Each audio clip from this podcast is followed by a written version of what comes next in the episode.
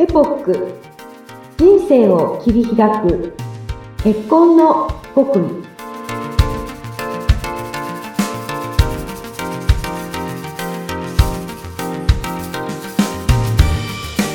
皆さんこんにちは。マリッジサロンエポックの金山純子です。今日もよろしくお願いいたします。はい。インタビュアーの高須幸子です。よろしくお願いいたします。よろしくお願いいたしますこの番組は多様化する人生を切り開いていけるような結婚に関わる極意、金山さんからたっぷりとお話いただいています。さあ、金山さん、今日のテーマは何でしょうか？はい、今日は、あの、結婚で大事だなと感じていること、まあ、実体験をもとにですね、はい、ちょっとお話をさせていただきます。はい。まあ、大事だなと感じていること、結構いろいろありそうですけれども、ね、まずどんなことが、はい、ありますでしょうか？あの、私、個人的なことを申し上げると、私は学生時代から、はい、まあ、付き合っていた人と、えー、付き合い始めて7年後に結婚しました。はい。もう何でも分かっているつもりだったんですよね。生活とか、考え方とか。ところが、やはり自分の知らないことがたくさんあったな、あったなっていうか、まあ今でも思いますけど、はい、本当にびっくりしたことを覚えてますね。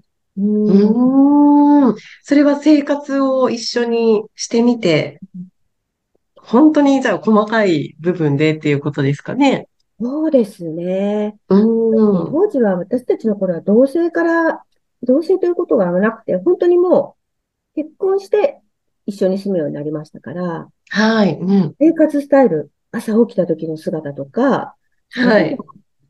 あの、休日の過ごし方とか、はい。ですね、あの、もう少しちょっと踏み込んで言うと、家庭環境がお互い違うわけなので、うんうん、本当に細かいこと、うん、いろいろなところで、うん、あの違い、違うな、どうしよう、あれ？とか思ったことはたくさんありましたね。うん。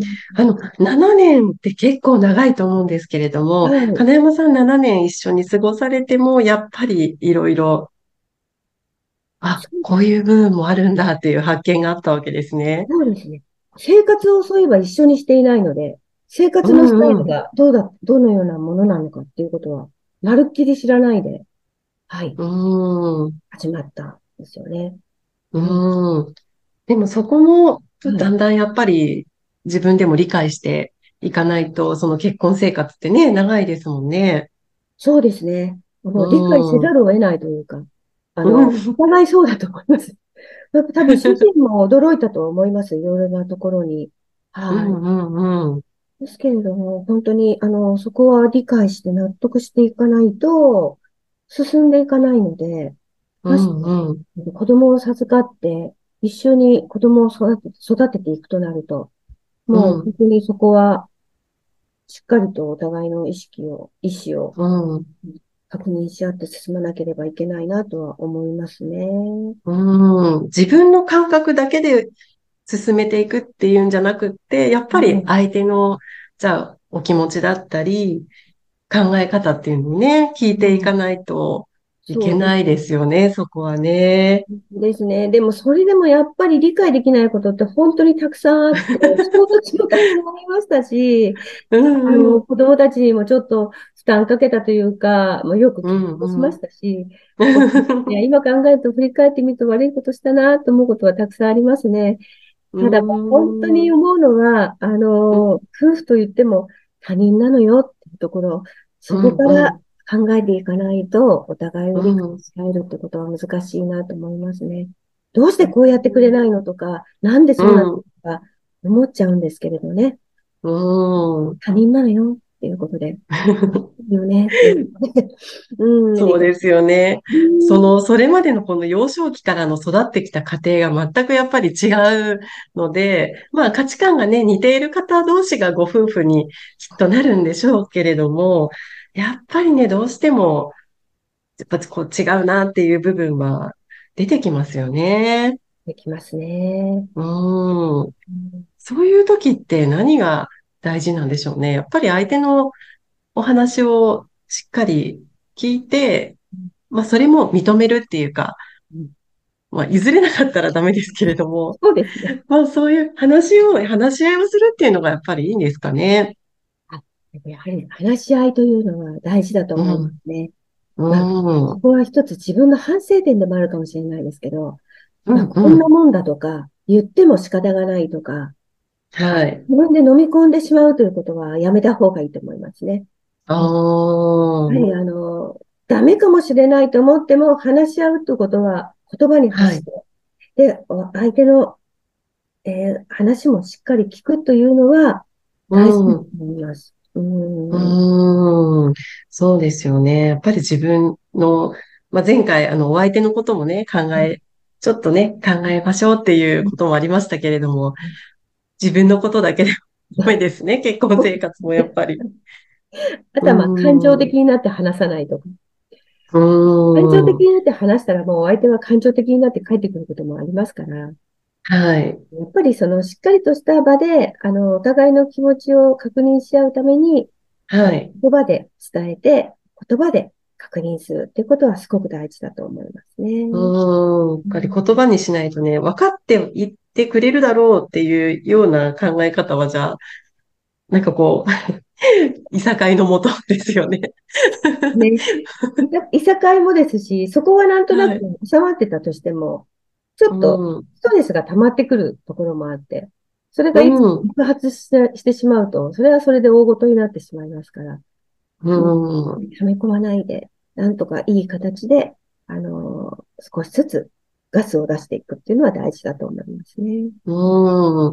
いや、私も結構溜め込みがちで、なんかまあ私が黙ってれば、このまま収まるかなみたいな時は黙ってしまうんですけれども、でもそれってやっぱりずっとくすぶっててはい、何かの時にやっぱり出てしまうので、えやっぱそこはね、溜め込まずにはい言葉にするっていうのは確かにすごく大事な気がしますね。これがもう年を重ねてきて、子供があるうん。としてきて、となればは、い諦めも、あの、別に諦めが出てくると、ついてくると思う。はい。うんうん。それまでは、やはりその子育てもすごく大変ですよね、とかさんも。はい、もう大変です。やっぱり二人いるので、それぞれで。ねはい、うん、そうなると、やはりそこでは、あのーお相手ね、だご主人の協力とか必要なところも出てくると思うので、うん、一番そのお互いの気持ちを確認し合うっていうことで大事な時期かもしれませんね。うんうん、そうですよね。やっぱり私ももう結婚して10年以上は経っているんですけれども、はい。もう今までその、金山さんからしたらまだ短いですけど、うんやっぱり、あの、まあ、楽しいことももちろんありますけれども、それだけじゃないっていうのはもうすごく身に染みてそ わかるので、うん。なんかね、こう、相談所にご相談に来る方も、はい。まあ、もちろん楽しいことを想像していらっしゃいますけれども、やっぱりそれだけじゃない生活があるんだっていうのはね、ちょっとその先にあるっていうことは少し頭に入れてね、お相手のことを考えられたらいいですよね。そうですね。まあ、そのためにうん今私が相談所をしているのは、成婚だけが、成婚がゴールじゃないというところ。やっぱりその先にある、まあ山あり谷あり、楽しいこともあればそうじゃないこともあるっていうところが、あの、この先大事なところなので、そこのサポート、はい。何らかの形でできたらいいなというふうに思っています。はい。まあ、あの、金山さんご自身も、あの、ちょっと相談したいなっていうご自身が子育て大変な時に相談したいなっていう時に、ちょっとお母様がね、あの、はい。他界されていてっていうお話を一番最初に伺ったと思うんですけれども、はい。やっぱりそういう時にちょっとそう相談できるお相手として、もう金山さん で、あの、ご成婚になった方でも何かあれば、金山さんにご相談できる体制はあるんですよね。はい、もちろんでございます。うーん、うん。うんそういう部分一人で抱え込んじゃうと、ちょっとしんどいですよね。しんどいですね。あうの、ん。し考えなければいけないけれども、考えたくても、いろいろとやらなきゃいけないことが現実的にあって、はい。そうすると発することもできない。